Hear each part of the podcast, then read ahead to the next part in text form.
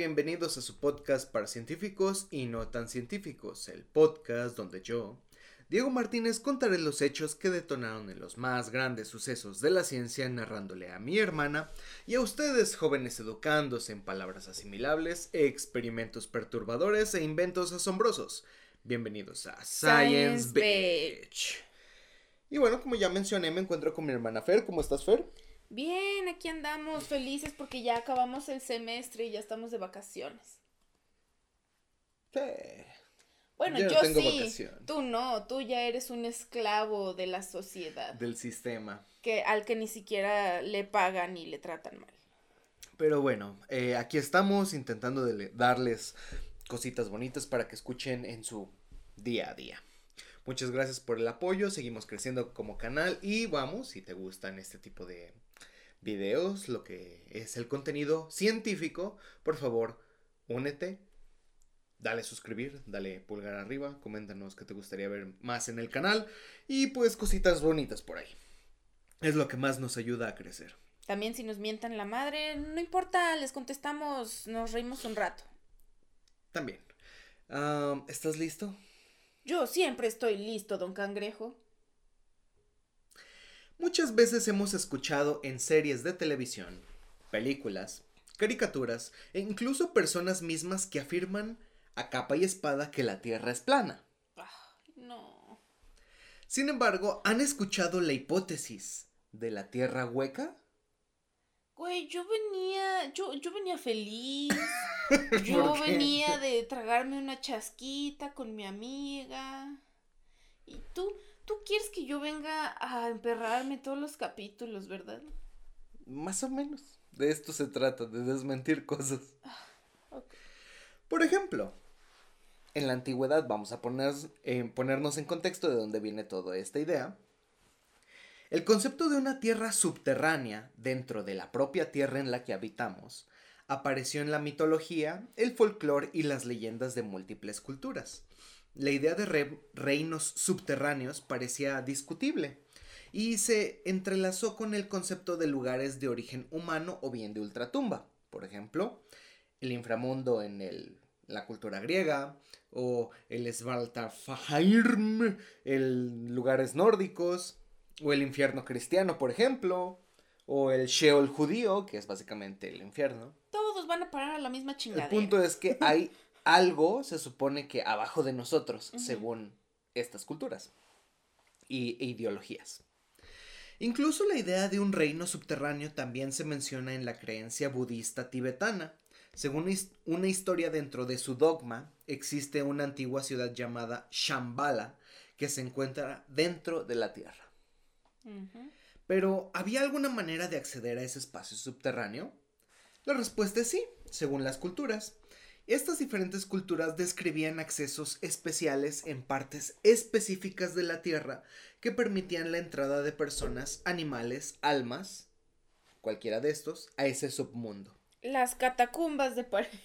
Por ejemplo, la historia más conocida es la de los antiguos griegos, que según los cuales mencionaban que había cavernas bajo la superficie terrestre regularmente custodiadas por volcanes, que el volcán era como un dios o como un titán para ellos. Cerberus. Por lo que eran entradas que conducían al inframundo por cuestiones del el fuego del volcán, ¿no? El, el calor. Las llamas ardientes. Posteriormente esto se asimiló como una idea cristiana del infierno, pero esa es otra historia.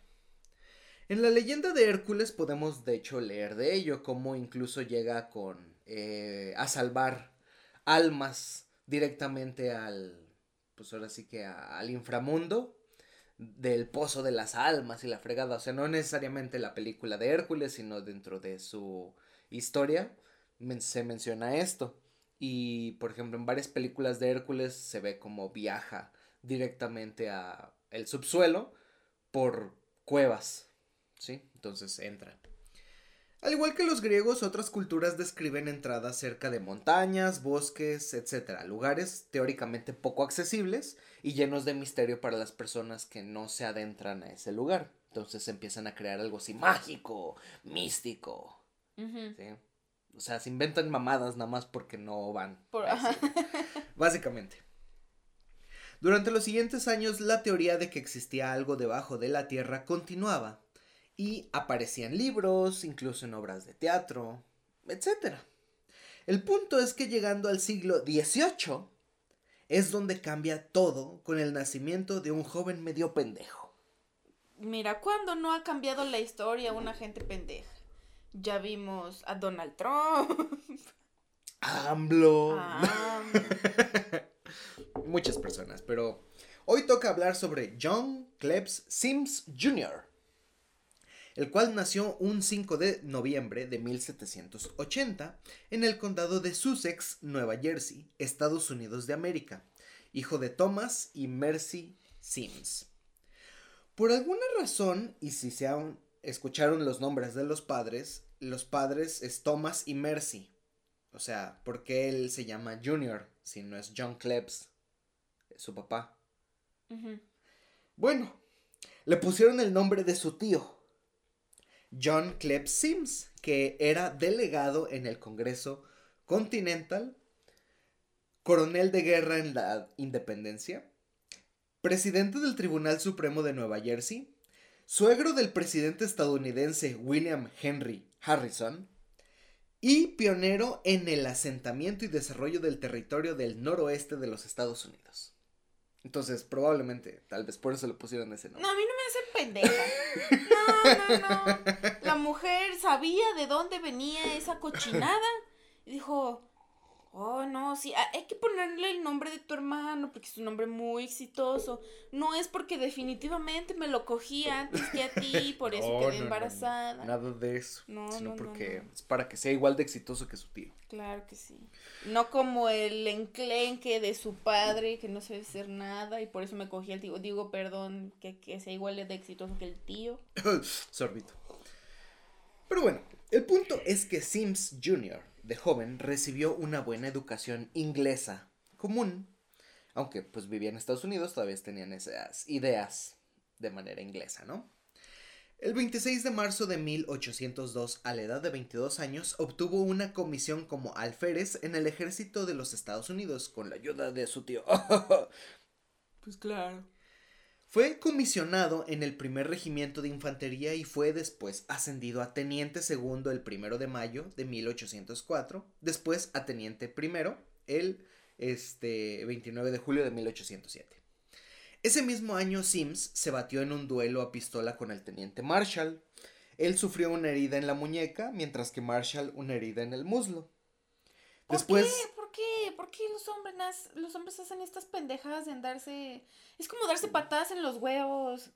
¿Por qué hacen eso? Pura mamada. Probablemente por pendejos. Eh, el hecho de narrar esto es para que veas qué tan pendejo tiene el antecedente este güey. Después de ese enfrentamiento, los dos hombres se hicieron muy buenos amigos. Como siempre.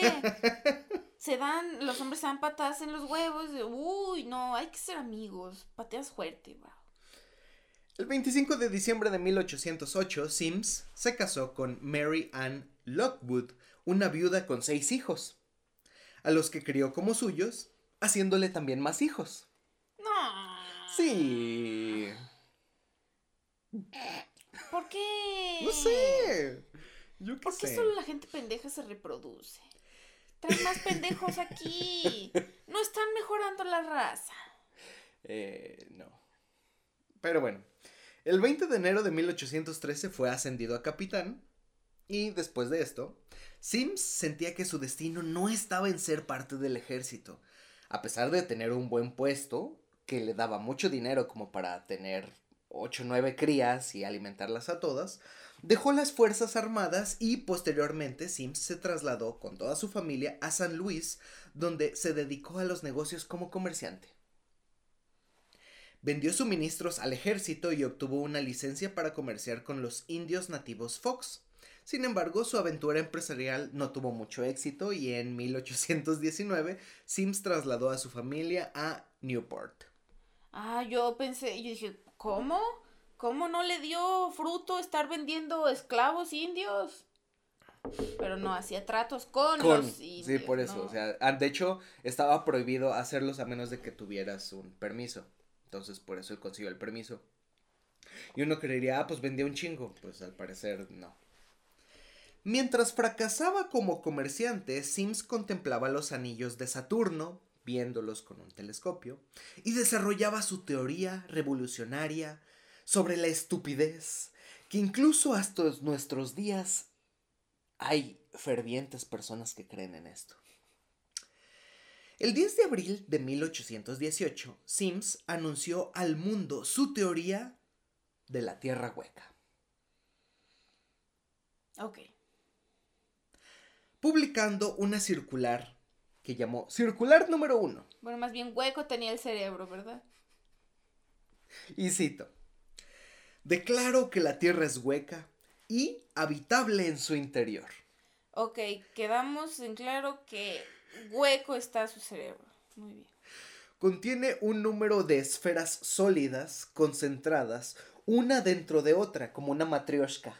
Ajá. Y que está abierta en los polos de la Tierra 12 o 16 grados de inclinación más o menos. Prometo mi vida en apoyo a esta verdad y estoy dispuesto a explorar aquel hueco. Si el mundo me apoya y ayuda en esta iniciativa. Mejor eh, investigate la cabezrioshka a ver qué vergas traes ahí. Unos pocos partidarios entusiastas lo escucharon la primera vez y terminaron por decir que Sims sería el nuevo Newton de Occidente. Aunque en general el mundo no quedó impresionado con la declaración de Sims. Este hombre, cabeza hueca, había enviado su circular a cada gobierno extranjero notable, príncipe reinante, legislatura, ciudad, universidad y sociedades filosóficas perdón, a lo largo de toda la Unión y a miembros individuales de la Legislatura Nacional de los Estados Unidos de Norteamérica, imprimiendo así hasta 500 ejemplares de su primera circular, para que todos supieran de lo que lo imbécil que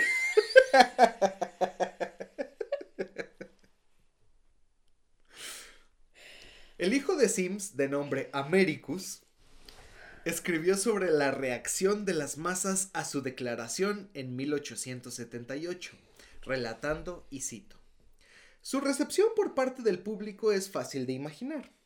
Fue abrumado como el ridículo con la producción de una imaginación destemplada, o el resultado de una locura parcial. O sea, pinche Lo tacharon de pendejo. Pinche loco cualquiera. Sin embargo, Sims no se dejó amedrentar empezó una campaña de volanteo, cartas directas a los periódicos locales y conferencias para defender además de promover su hipótesis de la Tierra hueca. Cabe destacar que siempre terminaba por pedir apoyo para financiar una expedición al Polo Norte, el cual creía que reivindicaría su teoría. Pero, ¿cuál era la teoría de Sims? En su forma original, la teoría de la Tierra hueca de Sims describía el mundo como si estuviera formado por cinco esferas concéntricas, como una matrioshka, como mencionaba, siendo la más grande nuestra Tierra exterior y su atmósfera donde nosotros habitamos.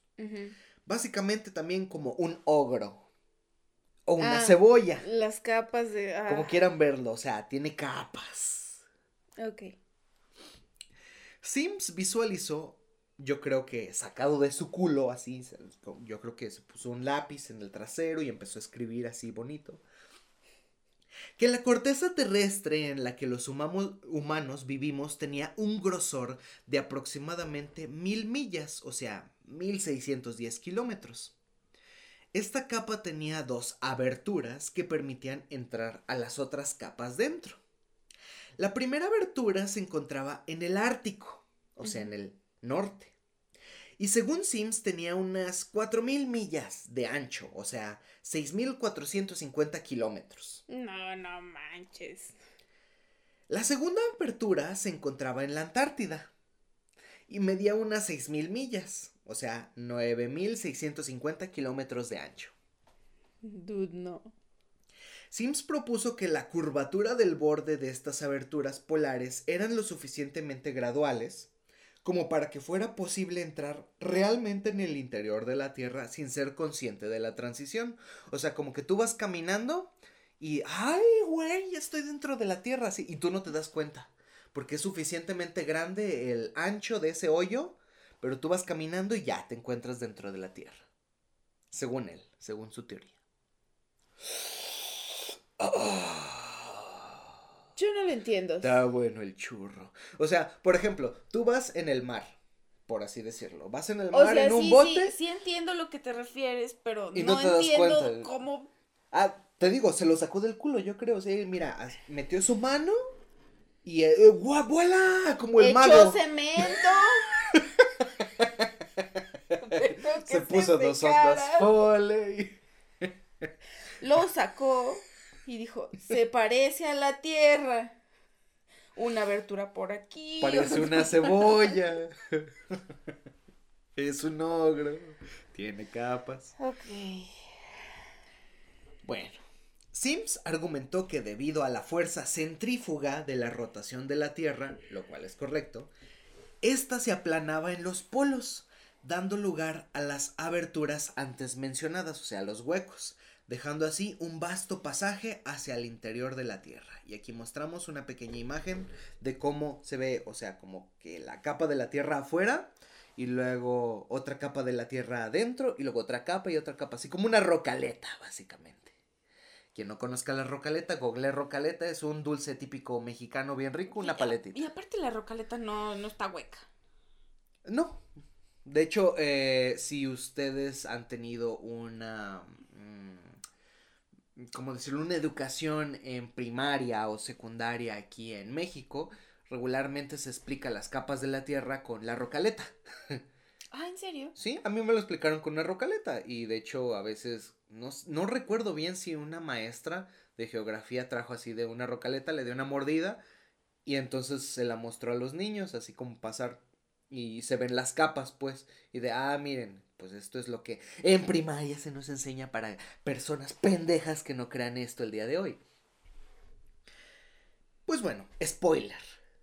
La teoría de las dos entradas en los polos fue el único concepto de Sims que aumentó la hipótesis de la teoría de la teoría de la hipótesis, perdón, de la Tierra hueca. Porque ya veremos que incluso esto fue robado por Sims. Roba. obviamente sabemos que no pudo haber procesado nada en esa cabeza hueca. Bueno, el punto es que tales aberturas polares llegarían a ser conocidas como agujeros de Sims en los textos que los citaban.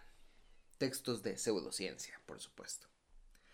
Sims sostenía que las superficies interiores de las esferas concéntricas dentro de la Tierra hueca estarían iluminadas por la luz del sol, ya que la luz se podría meter por las entradas de los polos y así ser reflejada por dentro como si fueran capas de espejos. O sea, la luz entra por los polos y golpea así las, las capas y entonces pues toda la parte de la Tierra de adentro, las capitas, están iluminadas, como si fuera de día. El güey se sentía en casa de los espejos, en la feria o qué pedo. Eso se me hace una teoría muy pendeja, pero ahorita vas a ver por qué. O sea, hay bien poquitas horas de luz en los polos. ¿Por qué crees que están congelados? O sea, pero él no, sabía por qué no. Porque todo esto se lo sacó del culo. Hecho a base de cemento. ¿Por qué se pensaba que esto podía existir? Bueno, pues no se había hecho una expedición real a los polos, polo norte o polo sur, sino hasta inicios del siglo XX, o sea, en los 1900. Cien años después del inicio de la teoría de Sims. O sea, no habían ido allá como los humanos a verificar que había, que existía un polo, en realidad. Según esta aseveración, las capas dentro de la Tierra serían habitables, porque había luz y tierra, entonces podía crecer cualquier cosa.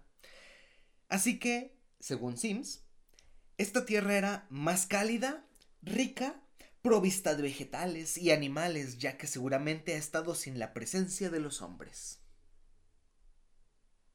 No, no, no. O sea, es que yo no sé cómo le funciona la, la ardilla. O sea, porque pensamiento crítico sería, ok, si están las aberturas y la tierra está hueca, pues uno va a caer hacia abajo, no va a ir directo, uno cae hacia abajo, al lugar hueco. ¿Dónde está la teoría de la gravedad? De hecho, ya se estaba mencionando la teoría de la gravedad, por eso eh, las personas que escuchaban, o sea, científicos que escuchaban a este güey decían, pues este güey es un pendejo, che loco. El punto es que otra teoría mencionaba que Sims creía que las esferas interiores giraban en diferentes ritmos y sobre diferentes ejes, más o menos como el logo de Universal. Así. Como los átomos, ¿no? Los electrones en los átomos. Sims generalizó su teoría más allá de la Tierra afirmando que, y cito, la Tierra, así como todos los cuerpos orbitales celestes, existen en la inversa, visibles e invisibles, que participan en cualquier grado de una naturaleza planetaria, desde el más grande hasta el más pequeño, desde el Sol hasta el más diminuto meteoro o estrella fugaz. Están todos constituidos, de mayor a menor, de un conjunto de esferas, como pequeñas matrioscas celestes racimos de uvas por todo el universo.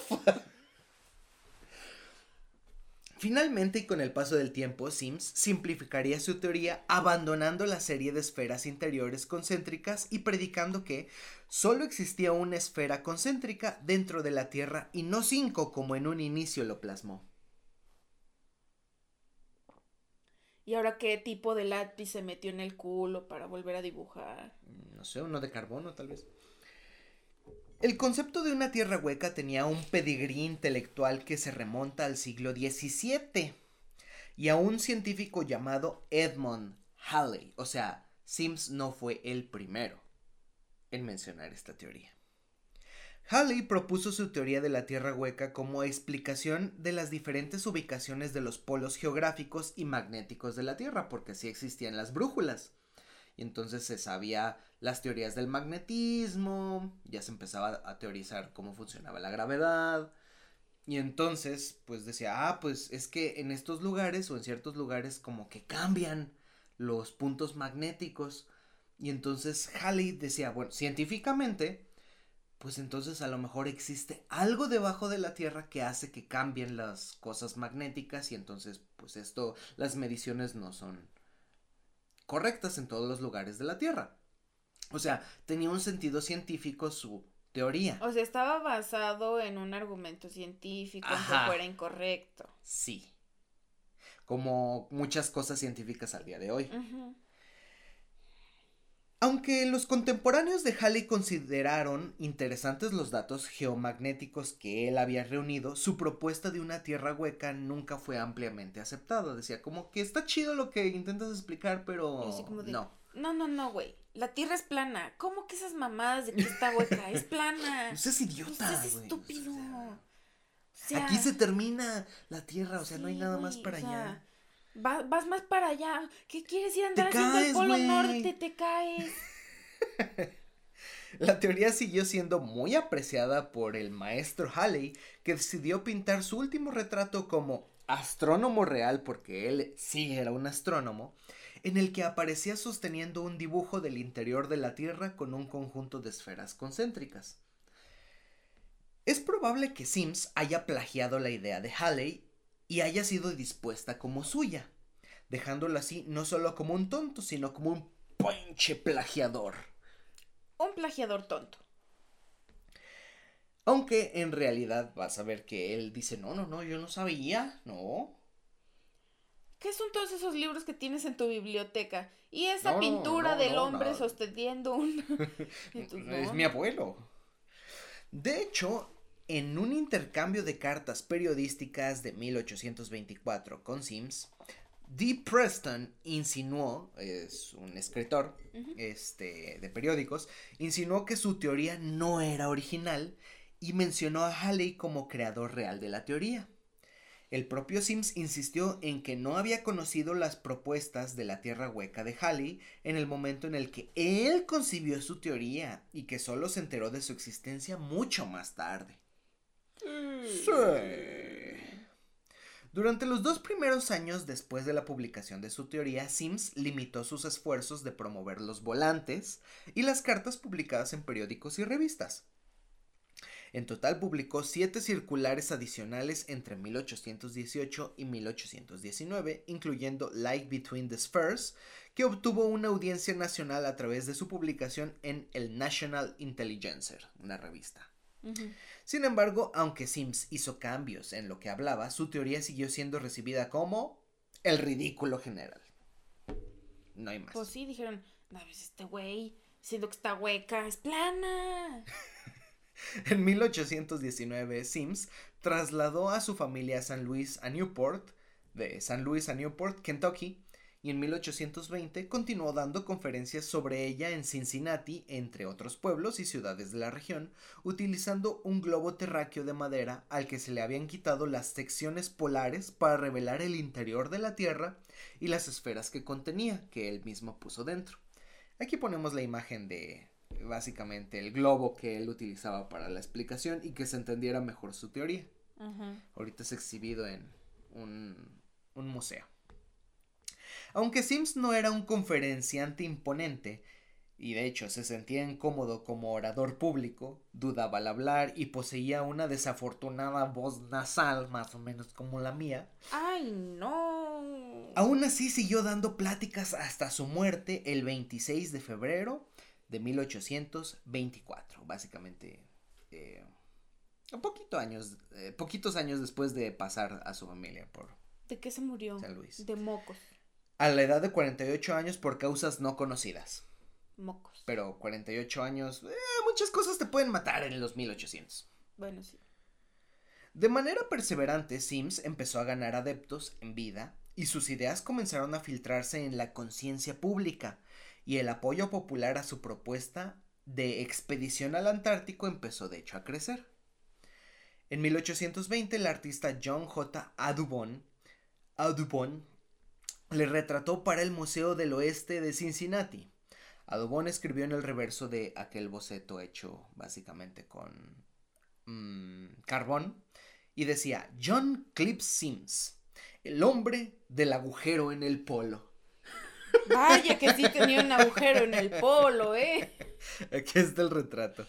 Está, está padre, está bonito. Mm. Qué, qué malas palabras elegiste. Esa es la traducción en español, obviamente en inglés suena un poco menos peor. El propio Sims nunca escribió un solo libro con sus ideas, ya que estaba demasiado ocupado exponiéndolas en el circuito de conferencias, pero otras personas sí hicieron libros con base en lo que él mencionaba. Su seguidor principal de nombre James McBride escribió y publicó la teoría de las esferas concéntricas de Sims en 1826 y la publicó. Después, en 1868, el profesor W. F. Lyons publicó The Hollow Globe o el globo hueco, en el que exponía una teoría de la Tierra hueca similar a la de Sims, pero de hecho no mencionaba a este. Así de nada, él dijo que era suya. Por lo que el hijo de Sims, Americus, que también era otro ferviente creyente de la teoría de su padre. Pobre Americus, lo arruinaron la vida. Primero el nombre culero. Luego un Pero papá vivía en pendejo. América. Era patriota. Patriotismo. Sí, sí.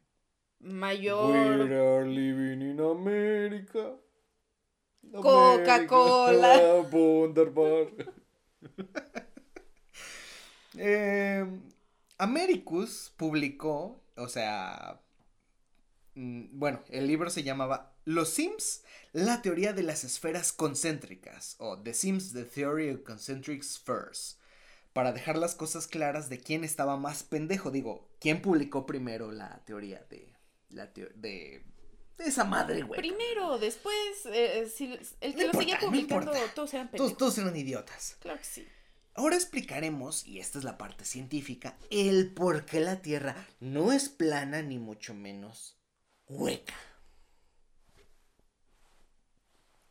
Hola, ¿hay alguien ahí? Bueno, primero, la imagen de la estructura de la Tierra a la que se ha llegado el día de hoy es a través del estudio, de hecho, de las ondas sísmicas. Por ejemplo, eh, esto sería bastante diferente en una Tierra totalmente hueca. El tiempo que tardan las ondas sísmicas cuando las, las placas tectónicas se mueven, o sea, hacia arriba, hacia abajo, chocan, las placas tectónicas, pues básicamente la Tierra cuando choca entre sí, eh, estas ondas, al viajar a través y alrededor de la Tierra, contradice directamente a una esfera totalmente hueca. Por ejemplo, si una onda sísmica viajara de manera horizontal, y si la Tierra fuera hueca, tardaría más tiempo, ya que la fuerza se distribuiría en el dichoso vacío debajo de la Tierra y no de manera horizontal. ¿Sí? Entonces viajaría más lento esa onda de fuerza sísmica. Entonces, ese es el primer detalle importante, ya con las cosas científicas que tenemos para medir, ah, ahora sí que los temblores. Ahora, aunque no hemos excavado a tal profundidad, las pruebas indican que la Tierra está llena en su mayor parte de roca sólida, llamado manto y corteza, geografía de primaria. Después está una aleación líquida de níquel y hierro, denominada núcleo externo, y después una aleación de níquel-hierro sólido llamado núcleo interno de la Tierra. El punto es que la, aleación líquida de níquel y hierro es la que sale cuando un volcán nace, es la dichosa lava, junto con roca. La perforación de agujeros no aporta pruebas directas contra la hipótesis de la Tierra hueca, por lo que los que estaban pensando en eso. O sea, si yo hago un agujero lo suficientemente profundo, llegaré al fondo de la Tierra, o sea, al núcleo. Al día de hoy no lo sabemos.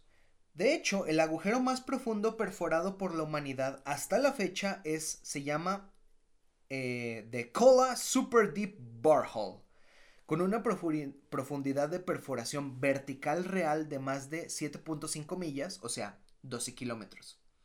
Entonces, solamente hemos excavado 12 kilómetros por debajo, nada más. Es lo más profundo que hemos hecho. Este agujero únicamente fue hecho para determinar qué tan profundo podemos llegar y tomar muestras del subsuelo. Así de fácil. ¿Por qué? Porque no necesitamos excavar más. O sea, ¿para qué queremos llegar al fondo de la Tierra? Sí, luego imagínate qué tal si sale lava del centro de la Tierra y explotamos todos las excavaciones que generan los pozos petroleros pueden provocar eh, en cierto punto que las placas tectónicas se rehagan o se vuelvan a mover y provoque temblores. E inclusive cuando nosotros tenemos mantos acuíferos, ahora sí que debajo de la tierra en la que vivimos, eso también hace que cuando quitamos el agua, porque formamos pozos para tomar agua, la Tierra se mueve y entonces se forman también ondas de esa manera. Entonces, eh, de igual manera no es necesario excavar, no tenemos la necesidad de excavar más abajo. Ahora, la distancia al centro de la Tierra es de casi 4.000 millas, o sea, 6.400 kilómetros. Y nosotros hemos excavado 12 kilómetros para abajo. O sea, no llegamos básicamente ni al 1%. Digamos que tampoco hay que pensar en los pozos petrolíferos, pues los de mayor profundidad, entre comillas, no son pozos verticales hacia abajo, sino que están desviados de manera horizontal, porque ahora sí que el petróleo se mantiene como un pozo, no hacia abajo, sino de manera horizontal, entonces nada más se mete y la manguera va hacia lo, a succionar todo el petróleo, petróleo horizontalmente por lo cual la profundidad vertical de los pozos petroleros suele ser no suele ser inferior a 4 kilómetros. Entonces, eso nos dice no necesariamente que la Tierra es hueca, sino que no tenemos necesidad de excavar más. Por último, el argumento más determinante de la imposibilidad de que la Tierra sea hueca o plana es la gravedad, efectivamente. Los objetos masivos tienden a agruparse gravitatoriamente, creando objetos esféricos. Básicamente un elemento con mayor masa atrae, con su fuerza de gravedad, atrae, arrastra otros elementos formando un cúmulo esférico. Y no hueco, o sea, ¿de dónde sacas que es hueco? Si en realidad pues está una masa esférica o lo que tú quieras, si es cónica, lo que tú quieras.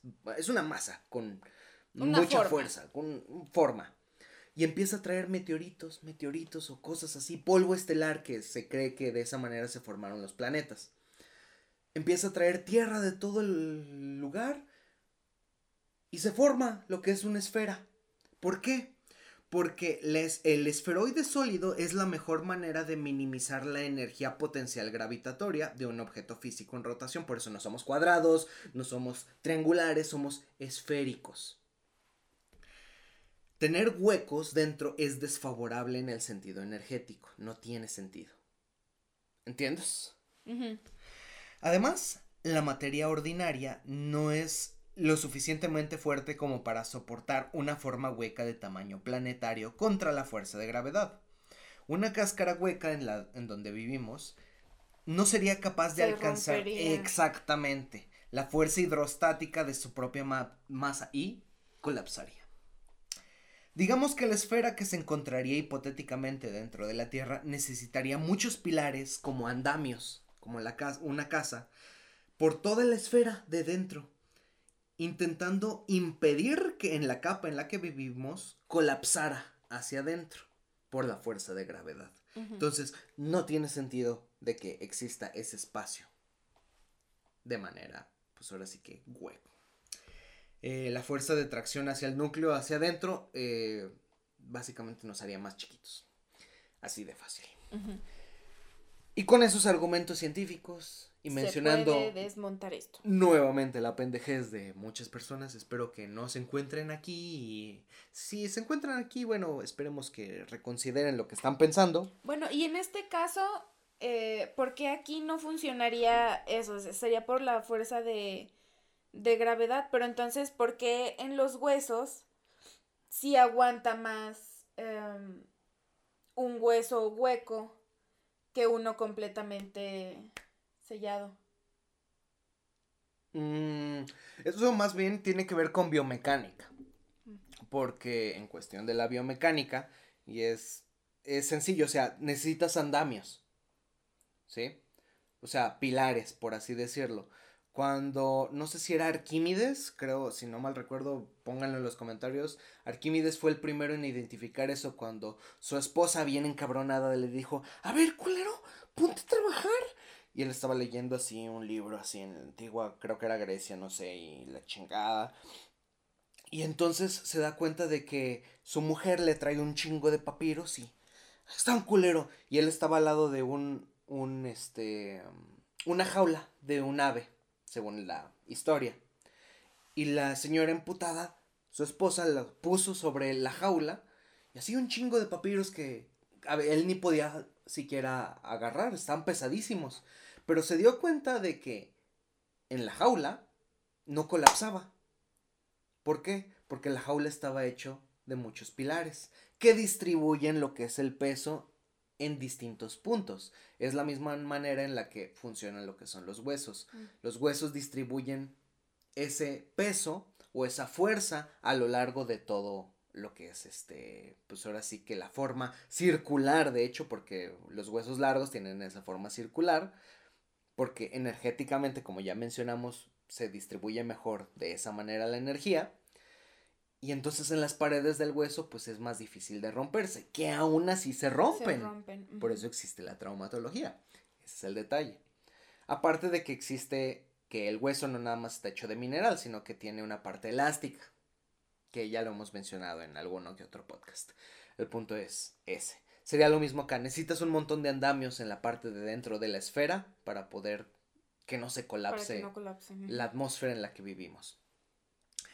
Después de este brevario cultural, damos por terminado el capítulo 56 de Science Beach Podcast. El mito de la tierra hueca. Muy bien. Por favor, saquen de su vida a las personas que crean que la Tierra es hueca o plana. Basta, basta de eso. O sea, no, estamos, no estamos en. Get some help. sí, no estamos en esa época ya. A- agarran un libro de geografía. Golpense con él. Golpense con Hasta que. eh, hasta que abran su cabeza. Y vean y cómo van a está ver. hueca. Eh, si les gustó el capítulo, por favor, denle like. Si les gustó toda esta información, compártanlo con alguien que seguramente piensen ustedes que les gustaría. Y pues muchas gracias por escucharnos, muchas gracias por vernos, síganos por favor en la caja de descripción, les dejamos todo eh, de nuestras bonitas redes sociales. Únanse al grupo de científicos donde cada día les subimos cosas preciosas, guapas, chidas. Déjenos algún comentario y que nos despedimos. Muchas gracias y bye.